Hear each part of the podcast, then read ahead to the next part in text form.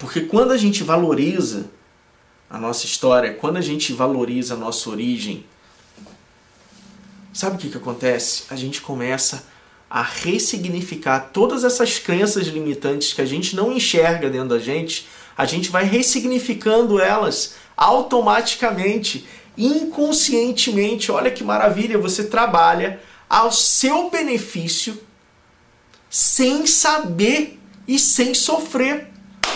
Simplesmente porque você agora dá valor à tua trajetória, dá valor à sua jornada, sabe quem você é, começa a gostar de quem você é, tem admiração por você, tem tesão por você. Cara, se eu não tenho tesão por mim, como é que eu vou querer que outra pessoa tenha tesão por mim? Me explica isso, que eu quero entender como uma pessoa que não se gosta, não se ama, não tem tesão por ela, vai querer que outra pessoa se apaixone por ela vai querer que outra pessoa ame ela. Não vai acontecer isso. Desculpa te frustrar, mas não vai acontecer. É simples. Você tem que aprender a se amar. E quando você vai ressignificando a sua dor, vai ressignificando tudo isso através da valorização que você dá à sua trajetória, à sua origem, cara, o problema passa a ser a sua solução. Ó que maravilha!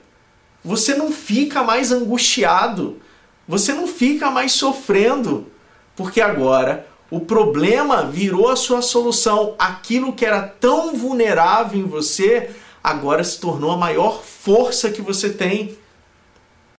Existem três pilares que você precisa sustentar para alcançar a paz interior: protocolo, percepção e conexão. Nesse podcast eu vou te mostrar tudo o que você precisa saber para conseguir acabar de uma vez por todas com o ciclo do sofrimento e alcançar a paz interior. No final, você vai perceber que o sofrimento passa, mas a paz interior permanece. Estamos online, estamos online. Estamos online nas três redes: Facebook, YouTube, Instagram. Legal, legal. Gratidão, gratidão, gratidão por mais um dia. Seja muito bem-vindo, muito bem-vinda a essa live da Maratona 8mm, essa maratona que está trazendo para a nossa vida muito mais, mas muito mais bem-estar, mais relaxamento, aumentando ainda mais a nossa qualidade de vida, trazendo uma nova perspectiva, um novo olhar sobre a nossa vida, mostrando que existe sim um caminho que te livra de todo e qualquer sofrimento. Para quem não me conhece, está chegando aí.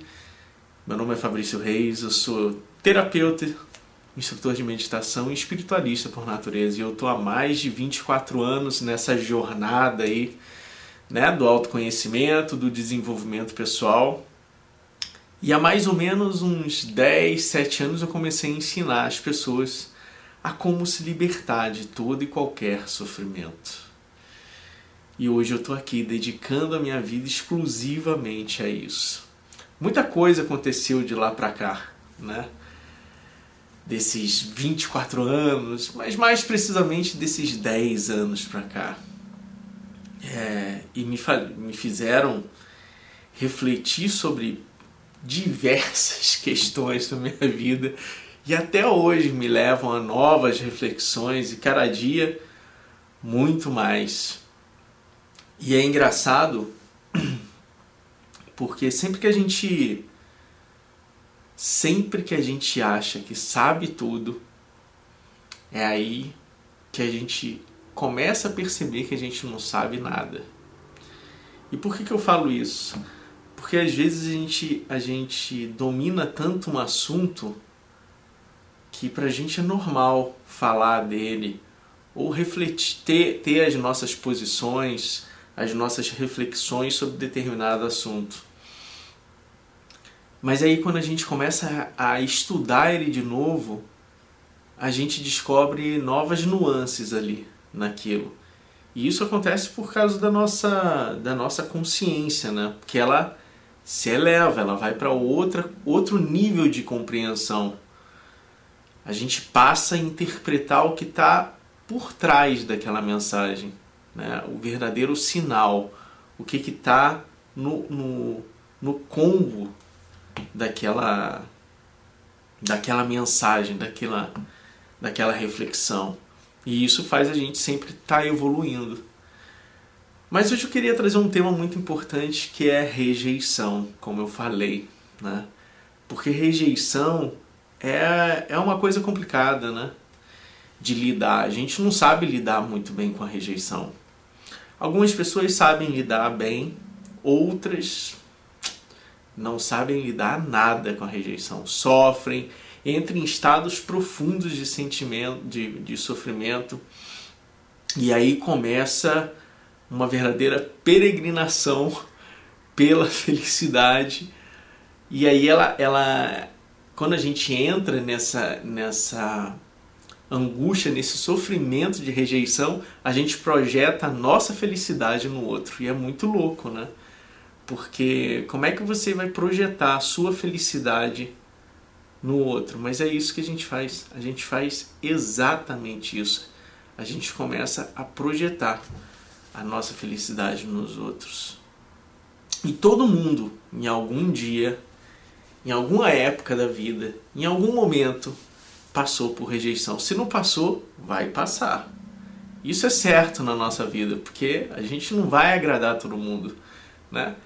É, até os mestres iluminados não agradam todo mundo, Jesus, nem Buda, nem Gandhi, nem El Moria, nem Paramahansa Yogananda, ninguém, ninguém, absolutamente ninguém agrada todo mundo. A gente sempre vai sentir uma rejeição, sempre. E aí quando essa rejeição chega na gente, a gente tem que saber lidar com ela né? porque num primeiro momento é muito impactante, né? Ser rejeitado, como assim? Eu estou dando o meu melhor, eu, eu sou uma pessoa valorosa, eu sou uma pessoa que ah, dá o melhor de si, que tenta ser uma pessoa melhor, e como assim a outra pessoa me rejeita? Isso não entra muito na nossa cabeça, a gente não sabe lidar com isso. Mas isso é o mais bonito da vida, sabia? Porque quando, quando a gente é rejeitado, automaticamente faz a gente repensar num monte de coisa. E aí a gente pode refletir tanto para o lado negativo quanto do lado positivo, porque existem sempre as duas maneiras. Mas o mais engraçado é que você já parou para perceber por que algumas pessoas elas se, elas se abalam profundamente por uma rejeição, por sentir uma rejeição, seja no lado uh, amoroso, no lado profissional, no lado familiar, uh, em qualquer que seja o relacionamento. A, a relação ali que está estabelecida pode ser até uma relação com um objeto, né? É, que ela queira, por exemplo, você, você entra numa loja para comprar um, um carro ou um apartamento, alguma coisa, e você é rejeitado por aquela pessoa que está ali para te vender, para te mostrar. Né? Então é complicado. Algumas pessoas levam isso muito, esse sofrimento latente, muito, muito sério e se abalam profundamente. E outras não. E tá tudo bem, tá tudo certo, mas você já percebeu que tem, tem um ponto em comum para essas pessoas que se abalam profundamente. Tem, tem um algo, algo no perfil dela já mostra isso. E existem aí a gente pode citar que existem três fatores, três fatores cruciais que existem em todas as pessoas que não conseguem lidar bem com a rejeição. Tem três fatores, três coisas que essas pessoas têm e que levam elas a não superar uma rejeição e a sofrer. E a primeira coisa que essas pessoas têm no perfil é uma baixa autoestima. São pessoas com extrema baixa autoestima. A autoestima, quando a gente fala que a autoestima é baixa, não é que é, a pessoa vive sofrendo, é que qualquer coisa abala ela. Qualquer coisinha tira ela e bota ela lá no fundo do poço. Ela se joga lá no fundo do poço. Então são pessoas que têm né, essa característica. Tem essa característica muito latente. A outra questão, por elas, por elas terem um, uma autoestima muito baixa, elas têm uma dificuldade tremenda de, de, de se relacionar, de ter relações interpessoais, seja com amizade, seja profissionalmente. São pessoas que têm essa dificuldade. Por quê? Porque elas são totalmente inseguras, né? Elas não têm a segurança nelas, não têm a segurança no que elas têm que fazer, em como elas, elas têm que se comportar. Então, quando elas têm essa, essa insegurança muito grande, vai tá vindo da onde? Da autoestima. Se ela não tem autoestima, não tem autoconfiança, não tem amor próprio, vai bater aonde? Nessa dificuldade de se relacionar com as outras pessoas. E você pode ver, quem tem autoestima baixa tem uma dificuldade tremenda, tremenda de se relacionar. Seja em qualquer ambiente, são pessoas que têm essa dificuldade, essa característica. E a outra coisa é que elas não têm autoconfiança. Elas não confiam no taco delas. Elas elas acham que elas são descartáveis. Que ninguém dá atenção, que ninguém faz valer a pena. Que ela não é importante. Então ela se vitimiza. Porque como ela não confia no próprio taco, como é que ela vai emitir uma opinião? Como é que ela vai estabelecer limites num relacionamento? Então essas pessoas, ela, elas que, que se deixam, se deixam, não sabem lidar com a rejeição, elas vivem o lado sombrio, o lado sombrio, escuro delas. E para elas, como elas não sabem lidar, a única maneira que elas acham que elas entendem que elas podem amenizar esse sofrimento que elas estão sentindo é se incluir num grupo. Elas precisam. Elas precisam fazer parte de um grupo. Porque se elas fizerem parte de um grupo, elas não se sentem rejeitadas. E aí o que que faz? Para ela fazer parte daquele grupo, o que que ela faz? Ela tenta agradar todo mundo. Todo mundo, é aquela pessoa que né, sempre está ajudando. Ela, ela, ela tenta agradar todo mundo, gregos e troianos. Para ela não tem essa coisa. Ela quer agradar. O negócio dela é agradar porque precisa agradar para fazer parte de um grupo. Porque até então nenhum grupo quer ela, fica empurrando ela, não, vai para lá, vai, não, você vai para lá, não, você é daquele grupo, você é Então ela fica tentando agradar todo mundo a todo momento a todo momento, porque ela tem essa necessidade de se pertencer. Ela tem essa necessidade de pertencimento. Eu preciso me encaixar em um grupo. Um grupo que tem os mesmos ideais, a mesma filosofia que eu. Ai, que, que bênção! Né? E ela fica lá. E aí o que que, o que que faz essa pessoa se tornar quando ela, ela ela, como ela não sabe lidar com a rejeição, ela tem esse impulso e começa a se comportar dessa maneira. O que, que essa pessoa se torna? Ela se torna uma pessoa submissa. Totalmente submissa. E ela passa a ter uma função de servir as pessoas. Preste atenção: servir não é doar existe uma grande diferença. Quando a gente serve uma pessoa como um serviçal, a mão é única. Que a outra pessoa se acha no direito de receber aquilo que aquela outra pessoa está dando. Agora, quando a gente se coloca numa posição de é, doação por gratidão, por amor, por compaixão, a gente estabelece uma mão dupla. O que faz estabelecer ou não essa mão dupla é o que? É a intenção.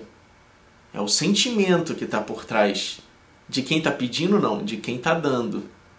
E a pessoa que, que se abala com a rejeição, ela tem uma intenção do que? De querer agradar para se para fazer parte daquele grupo. Então a intenção dela é de mão única. É mão única, ela tem um único objetivo. Ela, ela não está na cabeça dessa pessoa, ela não ela não está se importando se ela tá se o outro está vendo valor naquilo que ela está fazendo. Lá dentro, lá dentro, não é isso que está movendo ela. O que está movendo ela é agradar aquela pessoa para ela fazer parte daquela turminha, daquele grupinho e ela se sentir pertencida, né? com sentimento de pertencimento àquela, àquele grupo. Então tudo está por, por trás de um sentimento profundo que essa pessoa que sofre com a rejeição não faz a menor ideia, mas não tem consciência nenhuma. Nunca passou isso pela cabeça dela. E por isso que ela sofre. Por isso que ela continua sofrendo. Porque ela não compreende esse estado. E, gente, todo mundo na vida já passou por isso. Se não passou, vai passar. E quando passou, está se identificando agora com essa fala. E, quando, e quem não passou, quando passar, vai lembrar disso, vai lembrar na hora. E isso é que é a beleza, porque quando a gente se percebe numa situação dessa, aí a gente pode mudar. Que beleza, eu enxerguei o que eu posso mudar. Olha que maravilha! E tem pessoas que passam, sei lá, anos, décadas, aí sem conseguir enxergar isso. Então, né, se você já enxergou isso na sua vida, agradeça. Agradeça extremamente, porque é muito importante isso. Porque em algum momento da vida a gente é rejeitado pela nossa família, a gente é rejeitado pelos nossos amigos, a gente é rejeitado pelo nosso convívio social, seja ele qual for, a gente é rejeitado profissionalmente, e a gente tem que saber lidar, porque senão a gente vai pelo lado da vitimização, onde ninguém gosta de mim, meu Deus do céu, eu sempre faço tudo pelos outros, mas ninguém me ajuda. Na hora que eu preciso, ninguém me ajuda. Cara, se você tá, tá, tá pensando que ajudando alguém, essa pessoa vai estar tá com uma dívida com você eterna, pô, tira o cavalinho da chuva, meu amigo o seu sentimento de ajudar já está totalmente errado. Isso não é ajuda. Isso é estabelecimento de um aprisionamento energético com a outra pessoa. Isso não é ajuda. Então presta atenção. Presta atenção na sua intenção. Quando você tem intenção de ajudar alguém, você ajuda por si só, você não espera nada em troca. Não tem que esperar nada em troca. Se você espera algo em troca, tá errado. Reveja seus conceitos. Seja humilde e fale: Eu não queria ajudar. Eu estou aqui fazendo isso porque eu quero algo em troca. É mais fácil chegar para a pessoa: Eu vou te ajudar, mas em troca você pode me dar um abraço, um carinho, uma, uma oportunidade na tua empresa a gente não pode fazer as nossas relações um banco de negócios, né? Porque senão a gente não vai aprender nunca a viver aqui. E aí vai viver essa guerra intensamente. É isso mesmo, Léo. A rejeição é uma oportunidade de voltarmos para nós mesmos e nos conhecermos mais. Exatamente isso. A gente ganha essa oportunidade, mas primeiro a gente precisa enxergar que a gente não sabe lidar com a rejeição. A maioria das pessoas, 99% aí por cento das pessoas, vamos botar uns 95, tá? Elas acham que a vida tá tudo bem. Elas acham que ah, isso daí acontece na vida de todo mundo e ninguém morre por causa disso e tá tudo bem. Hoje, a ciência já sabe, tirando alguns casos que você já nasce com uma doença, mas aquelas doenças que aparecem, que te acometem ao longo da sua vida, a ciência já entende que tem um fator determinante para o aparecimento dessa doença, que é como você levou a sua vida durante o período até aquele momento. Como é que você levou a sua vida em relação às suas emoções, ao seu psicológico, à sua saúde física, à sua alimentação. Como você viveu essa vida toda até chegar naquele momento que você se deparou doente e está lá na frente da cadeira do médico falando com ele os nossos atos, as nossas atitudes, as nossas posturas, os nossos comportamentos, os nossos hábitos, eles influenciam diretamente a nossa vida, a nossa saúde. Enquanto a gente não entender isso, não levar isso para a nossa vida seriamente, seriamente, a gente não evolui. Você nunca vai alcançar a felicidade. Porque sim, a gente vai ter que deixar de fazer algumas coisas. E enquanto você achar que para você evoluir você precisa fazer sacrifícios, sacrificar uma coisa que você gosta, é porque você não está pronto para a tua jornada. Não está pronto. Porque não existe sacrifício.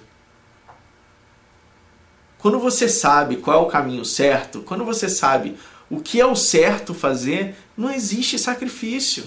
Se você está lá parado na frente do médico, ele está com os exames na frente dele e fala: Ó, sua saúde está complicado, eu vou te dar alguns meses de vida, mas você pode ter uma recuperação aí surpreendente se você fizer essa dieta aqui, comer só estritamente o que está aqui.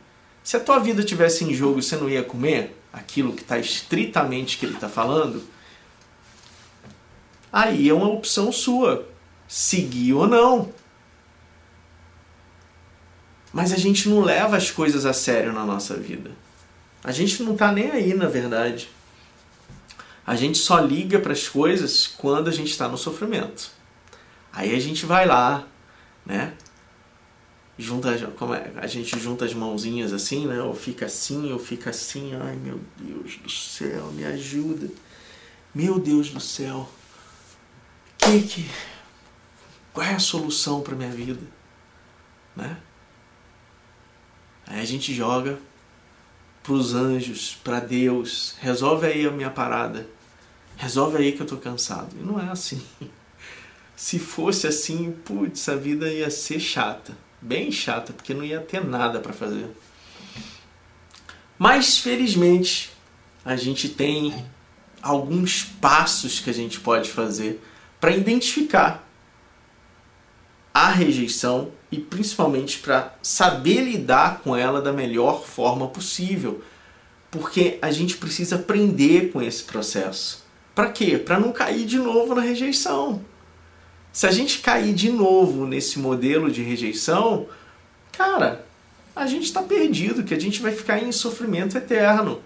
Então, assim, quando a gente se vê numa posição onde a gente se sente totalmente fragilizado, a gente tem que pensar um pouco mais antes de agir. A gente tem que refletir, tá?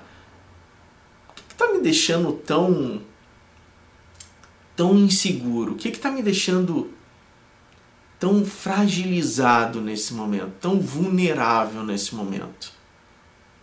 Porque às vezes a gente pensa que aquela, aquela coisa que a gente tem, aquele emprego que a gente tem, ou aquele relacionamento amoroso que a gente tem é a, é a, a, a única coisa que, que vai aparecer pra gente de bom. E não é assim. Existem muitas oportunidades aí que a gente não está nem vendo. Mas naquele momento, naquele momento de sofrimento, aquilo ali é a coisa mais importante pra gente. E a gente não consegue se desconectar dela. E aí a tendência é a gente cair para um lado sombrio, né? Mas para a gente, primeiro, começar a trabalhar a rejeição, começar a identificar. Então, eu tô ali. Se eu tô ah, de alguma forma querendo agradar o outro com uma intenção, com algo por trás, com uma ideia, com um desejo por trás, pode ter certeza, você está com medo de ser rejeitado. E o que está te impulsionando a fazer isso é o seu sentimento de, de pertencimento a um grupo, a um relacionamento, a um emprego, a alguma coisa. Você já percebeu que as pessoas que são mais desprendidas, que, que não levam a, a vida tão a sério, né, são as pessoas que conseguem mais facilmente as coisas né, para levar também a vida na sacanagem, né? Mas são aquelas pessoas que, que têm uma flexibilidade maior, elas conseguem se enxergar, conseguem entender as emoções dela e trabalhar de uma melhor forma, né? Por exemplo, as pessoas acham que todo humorista tem que ser alegre. Não, tem aquele maluco lá que que estava fazendo a novela agora, do o Eduardo Starblist. Acho que é isso. O nome dele eu nunca sei falar. Ele falou já ele tem depressão profunda. E o cara é engraçado, cara, que minha esposa, puta, ele aparece na televisão e ela já começa a rir. O cara é engraçado, mas ele é triste. Ele é deprimido.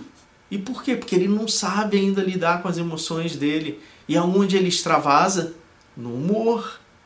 É a válvula de escape que ele tá que ele, que ele foi apresentado, que ele descobriu aonde ele via ele dessa depressão.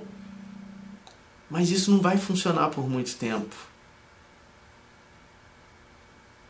Mais cedo ou mais tarde ele vai ter que olhar para dentro e vai ter que se trabalhar. Vai ter que se trabalhar profundamente. Ele já se trabalha, ele vai a, a, em terapeuta, faz análise, falou que está melhorou muito, porque a gente sabe que, que a gente precisa desse caminho. Então, o primeiro passo para a gente é, começar a lidar com a rejeição de uma melhor forma é a gente identificar qual a crença limitante que está por trás né, da rejeição, porque ela está sintonizada numa crença limitante. A rejeição está sintonizada numa crença limitante. Eu preciso encontrar qual é o raio dessa crença limitante que está tão profunda dentro de mim, que criou uma raiz tão forte que eu não consigo enxergar. E eu preciso achar essa crença. Eu preciso identificar ela. Quando eu identifico essa crença limitante que está me fazendo agir daquela forma, aquele de ter esse impulso inconsciente, porque é inconsciente, na maioria das vezes, as pessoas que têm esse perfil é totalmente inconsciente. E aí o que acontece? A gente identifica a crença limitante. E aí a gente está pronta para começar a trabalhar ela. A trabalhar essa crença limitante que está me sintonizando com a, com a rejeição. Porque existem outras crenças limitantes que me sintonizam com outros aspectos da nossa vida. Né? A gente está falando aqui sobre rejeição. Quando a gente identifica, a gente começa o quê? A criar um contraponto para isso.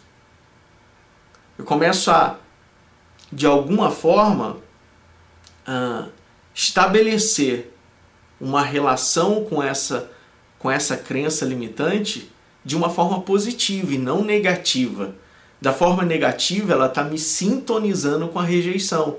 Eu preciso mudar isso. E para mudar, eu tenho que criar um contraponto. Quando eu começo a criar um contraponto para essa crença limitante, que está me sintonizando com a rejeição, eu começo a ir para o outro passo, que é uh, reconhecer a minha dor. Eu começo a reconhecer ela. Eu reconheço profundamente essa dor. E aí ela passa a fazer muito sentido para mim e eu passo a valorizar mais a, aquele aspecto que eu, que eu acabei de descobrir dentro de mim. E aí acontece uma coisa mágica, que a gente começa a parar de se culpar por se sentir vulnerável, a gente para de se culpar por se sentir rejeitado. Porque a gente começa a entender, a compreender que o que está levando a gente aquele comportamento é um sofrimento de, de, de pertencimento a algo. E aí a gente fala, hum, legal. Mas como é que eu vou pertencer a algo se eu nem pertenço a mim mesmo? Eu não sei quem eu sou. Como é que eu quero pertencer a um grupo? Como serviçal, como uma pessoa dispensável? É assim que eu quero pertencer a um grupo?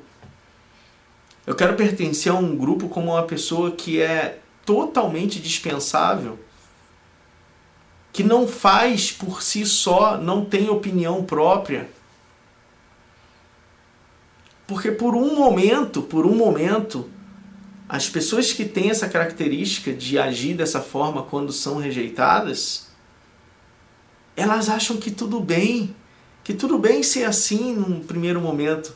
Mas sabe o que acontece? Chega uma hora que ninguém aguenta mais, porque as pessoas querem evoluir nas suas conversas, nas suas relações. E aí veem, enxergam nessa pessoa que tá que tem a síndrome da rejeição, uma pessoa totalmente fútil. Não tenho como estabelecer algo com ela. E aí o que? Ela vai ser expurgada do grupo. Super normal. Então a gente tem que parar de se culpar por uh, sentir uh, que, que a gente é vulnerável e, e sofrer por causa de rejeição. Que tá tudo bem, todo mundo tem o direito de escolher de quem se, quer ser amigo, né? De quem quer dar atenção. Faz parte do jogo. É assim. Você a pessoa que está rejeitada, que é, que é a pessoa rejeitada, também está escolhendo para quem ela quer dar atenção. Né? Ela podia ter escolhido o Zezinho ou o Guinho, não, ela escolheu o, o Geraldo. Ela quer se tornar amiga do Geraldo. Porque o Geraldo é importante para ela e ela quer a amizade do Geraldo, só que ela não enxerga que o Guinho e o Zezinho também querem a amizade dela. E é muito louca essa situação, porque vai virando uma bola de neve e ela não percebe que ela está sofrendo e ela não percebe que outras pessoas estão sofrendo por causa do comportamento dela. Que ela está tendo o mesmo comportamento que ela está culpando o outro de ter com ela, ela está tendo com os outros. Olha que coisa louca. Mas ela não enxerga isso. A pessoa que se sente rejeitada não enxerga isso. Em hipótese nenhuma. Quantas vezes a gente já sofreu por um amor platônico e a gente estava cagando para a pessoa que estava dando o amor que a gente tanto buscava naquele outro, não é mesmo? É assim. A vida é assim. E a gente tem que parar de se culpar, porque a gente precisa fazer uma coisa com a gente. A gente tem que aprender a amar quem nós somos, a amar a nossa jornada, a nossa origem, a nossa trajetória até aqui. A gente tem que valorizar isso. Putz, como é bom, como é bom quando a gente valoriza todo o nosso percurso, tudo que a gente evolui. Sabe qual é o grande problema do ser humano? É que a gente não valoriza a nossa jornada, a gente não valoriza a nossa trajetória. É muito comum e você observa muito isso, sabe aonde? No meio, no, no meio corporativo, no meio empresarial. no meio empresarial e principalmente empreendedores. Empreendedores, cara, empreendedor é um bicho, né? É um bicho já complicado, porque ele quer, ele tem uma ideologia, uma filosofia que ele acha que vai dar certo e vambora e, e beleza, isso é totalmente positivo. Mas ele esquece dos, da trajetória dele, dos passos que ele deu. E é muito comum a pessoa, sei lá, tá faturando 100 mil reais no ano e aí ela vai, ela luta, ela compra curso, compra uma consultoria, compra não sei o que, e aí ela começa a criar o que? Expectativa, vai criando expectativa. Aí ela cria uma expectativa de dar um passo além da perna dela, porque geralmente a gente faz isso com a expectativa, a gente dá um passo além da nossa perna. Aí essa pessoa vai e projeta que ela vai ganhar no outro ano 200, sei lá, 2 milhões. Ela vai sair de, 100, de um faturamento anual de 100 mil para 2 milhões.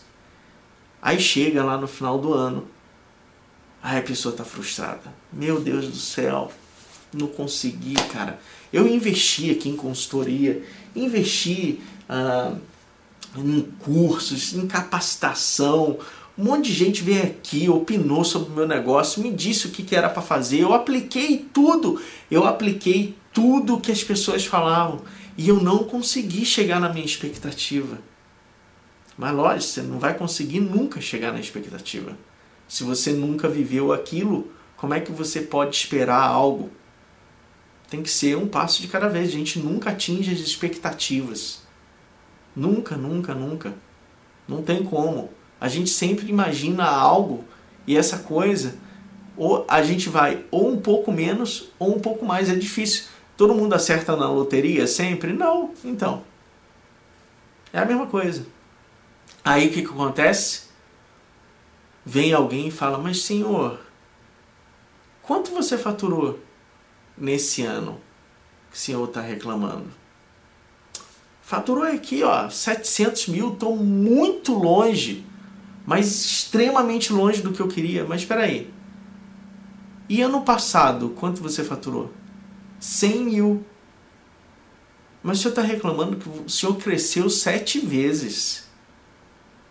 O senhor está reclamando de crescer sete vezes? Você sabe quem cresce sete vezes no mercado, nas condições atuais? E aí a pessoa para e pensa: nossa, é mesmo. E esse é o poder da gente sempre estar tá olhando para trás e vendo o quanto a gente já caminhou, porque são as experiências. A nossa vida hoje é a somatória das nossas experiências, a somatória de tudo aquilo que a gente já viveu. Por que a gente não valoriza isso? Não, a gente gosta de valorizar, sabe o que? O nosso sofrimento. Valoriza suas conquistas. Valoriza, você está vivo hoje a gente tem que aprender a amar a nossa história, seja ela qual for, porque ela ainda está em construção. Se você está vivo aqui nesse exato momento, nessa live, é porque você está construindo ainda a sua vida. E você tem uma oportunidade de mudar. Então agarra isso com unhas e dentes e segue em frente, vai mudar, porque todo mundo tem essa oportunidade. Então a gente tem que precisar a gente precisa valorizar a nossa história, porque somente quando a gente valoriza a nossa história, a gente começa a trabalhar o nosso amor próprio, a nossa autoconfiança. Se a gente não valoriza a nossa história, a gente não consegue trabalhar o amor próprio e a gente vai sempre estar tá mendigando atenção, carinho, reconhecimento dos outros. E isso leva a gente a estados de sofrimento profundo, que a gente só vai perceber quando a gente entrar lá no fundo do poço e juntar a mãozinha assim ó, e pedir: Deus me ajuda, por favor. E não é assim que funciona. Porque quando a gente valoriza a nossa história, quando a gente valoriza a nossa origem, sabe o que, que acontece? A gente começa a ressignificar todas essas crenças limitantes que a gente não enxerga dentro da gente, a gente vai ressignificando elas automaticamente, inconscientemente. Olha que maravilha, você trabalha ao seu benefício sem saber e sem sofrer. Simplesmente porque você agora dá valor à tua trajetória, dá valor à sua jornada, sabe quem você é, começa a gostar de quem você é, tem admiração por você, tem tesão por você. Cara, se eu não tenho tesão por mim, como é que eu vou querer que outra pessoa tenha tesão por mim? Me explica isso, que eu quero entender como uma pessoa que não se gosta, não se ama, não tem tesão por ela, vai querer que outra pessoa se apaixone por ela, vai querer que outra pessoa ame ela. Não vai acontecer isso. Desculpa te frustrar, mas não vai acontecer. É simples. Você tem que aprender a se amar. E quando você vai ressignificando a sua dor, vai ressignificando tudo isso através da valorização que você dá à sua trajetória, à sua origem, cara, o problema passa a ser a sua solução. Ó que maravilha! Você não fica mais angustiado, você não fica mais sofrendo, porque agora o problema virou a sua solução. Aquilo que era tão vulnerável em você agora se tornou a maior força que você tem. Pega aí Outro dia na live eu falei, pega os exemplos de qualquer pessoa que, que, que teve uma superação incrível na vida. Ela transformou a vulnerabilidade dela na força dela. Isso é mágica? Não! É simplesmente ter uma atitude diferente para sua vida. Se ame, se aceite como é. Outro dia eu estava vendo uma entrevista com.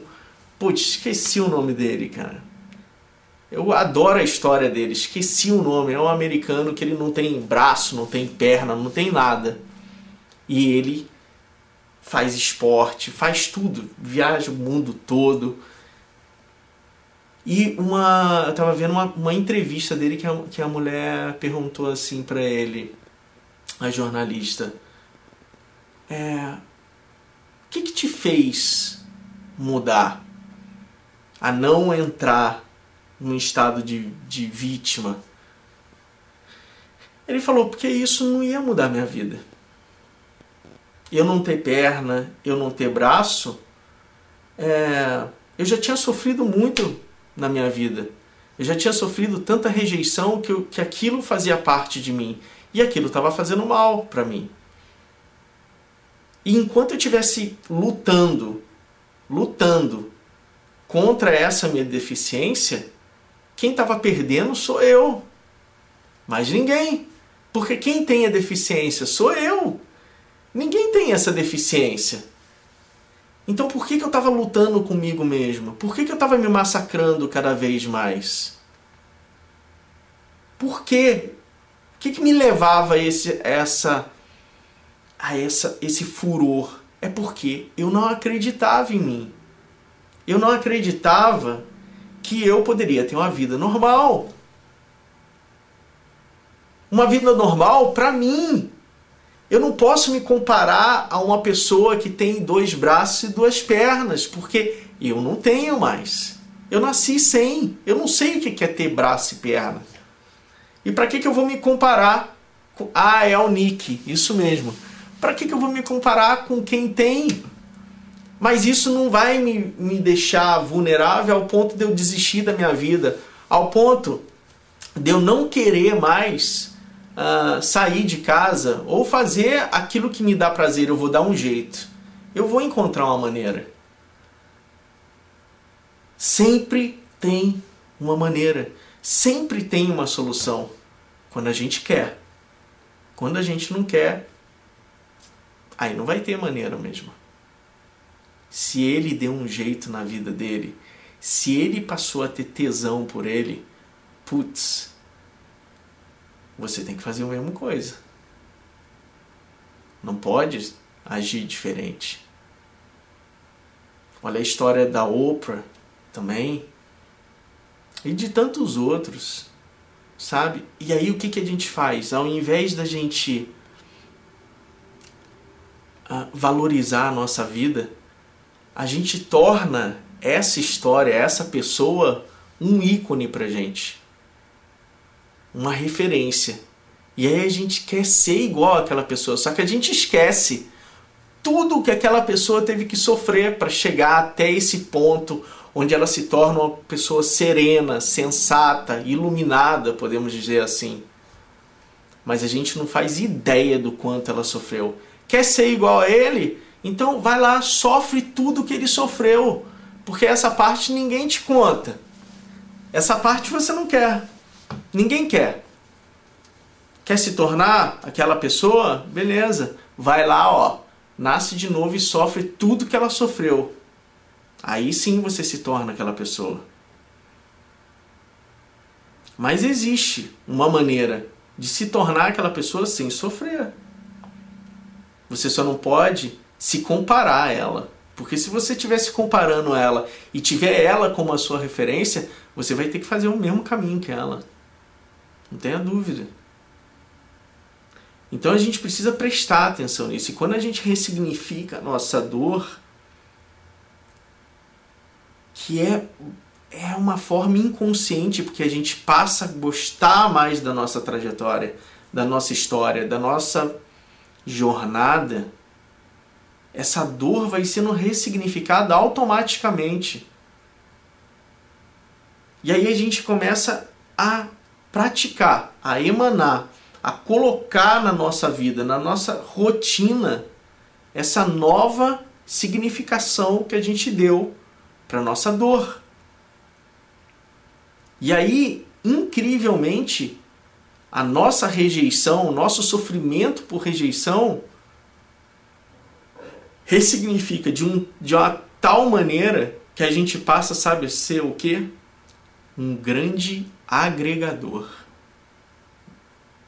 Pois é, a gente se torna um grande agregador. Você já viu uma pessoa que é agregadora? Ela não tem esse sentimento de pertencimento. Porque ela sabe que tudo faz parte de todos. É natural ela agir assim. E ela transita pelo grupo A, pelo grupo B, sem se prender, sem as pessoas se prenderem a ela porque ela tem um outro entendimento. A segurança dela na filosofia dela, nas crenças dela, na vida dela é tão grande que ela tem essa habilidade nata de se envolver com todo mundo e com ninguém ao mesmo tempo. São os grandes agregadores. E a gente começa a fazer isso quando a gente ressignifica a nossa rejeição esse sentimento de rejeição. E aí a gente se torna o grande agregador da nossa vida.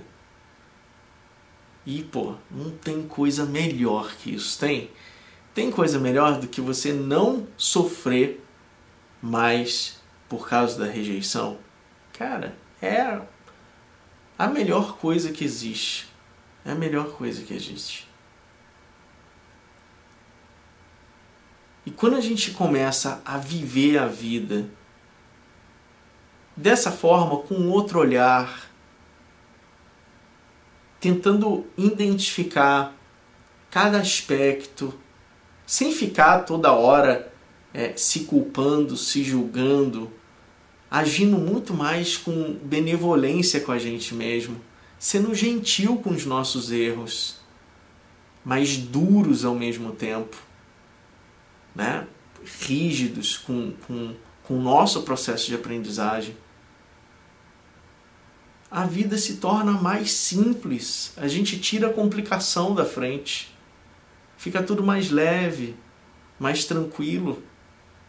Porque a gente compreende que tudo tem um, um, uma razão de ser para existir. Tudo tem um momento certo para acontecer.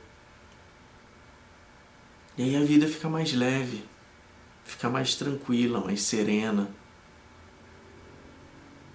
E aí a gente para de sofrer aos pouquinhos, vai diminuindo um pouquinho, depois outro pouquinho. e mais um pouquinho depois. E isso é muito bom. Dormir com essa paz interior dentro da gente, ah, é muito bom. É muito compensador. Quando você deita e você fala: Nossa, hoje eu tenho certeza que eu dei o meu máximo. Se eu completei tudo que eu queria fazer, é outra história. Mas eu me esforcei o máximo, eu dei o meu máximo. Eu agradeço por uh, perceber que eu dei o meu máximo. E não vou me culpar. Porque se eu levo essa culpa para o meu travesseiro, putz, vai ser difícil dormir ou descansar. Meu, se eu conseguir dormir, o sono vai ser aquele sono agitado, com pesadelo, com tudo que tem direito. Né? Então preste atenção e tente identificar essa questão da rejeição em você. Porque você pode estar pensando aí, ah, mas eu não tenho esse negócio, eu não sofro de rejeição. Vai por mim. Todo mundo sofre. Eu sofro, todo mundo sofre, todos os mestres iluminados sofreram. A gente precisa sempre estar tá em alerta com essa sensação de rejeição, para a gente não cair no sofrimento, para ela não levar a gente à perdição. E a gente precisa saber muito bem como a gente funciona emocionalmente para não se deixar ser pego pela rejeição. Esse é, o, esse é o maior aprendizado que a gente pode ter na nossa jornada. É sempre estar atento com essa sensação, com essa emoção de rejeição. Que ela mostra muito, muito de como a gente está se comportando. Às vezes a gente não percebe, às vezes não, né? Muitas vezes, a maioria das vezes a gente não percebe que está uh, agindo dessa forma. E isso leva a gente a estados de sofrimento. Então presta atenção. Presta atenção e analisa, reflita profundamente como você está lidando com a sua rejeição. Isso vai fazer uma diferença na tua vida. Pode não fazer diferença agora, nesse exato momento, porque você acha que está bem. Mas lá na frente vai fazer diferença. Muita diferença você ter trabalhado esse aspecto. Né? Deixa eu ver aqui, todo mundo mandou mensagem aqui, deixa eu ver. Recebi muitas críticas por intensificar a rejeição. Receber muitas críticas? Como assim, Gisele? Não entendi. Ah, receber muitas críticas pode intensificar a rejeição? Pode, é, um, é o lado sombrio, né? É como a gente vai lidar de uma forma sombria com o nosso lado. Ah, a gente pode entrar num, num processo de ah, eu não sou assim, né? Num processo de defensiva, de negação. E aí sim a gente. Porque a rejeição ela se disfarça em vários âmbitos. Então a gente tem que perceber né? O que está me levando ao sofrimento? Anota num papelzinho, isso vai te ajudar. Vai te ajudar bastante a clarear a tua mente e saber se aquelas críticas que estão dando, que estão dando para a pessoa, né? Que está fazendo ela se sentir mal, que sentimentos surgem nela quando ela recebe aquela crítica. Isso diz muito a, a respeito de qual a origem do sofrimento, tá? Tem 40 segundos aí para eu terminar o Instagram que o Instagram me, me dá aqui isso. Ah, legal que todo mundo gostou da novidade e a comunidade também do Facebook vai começar a rolar. Gratidão. Amanhã a gente se encontra às 18 horas da manhã. Até mais.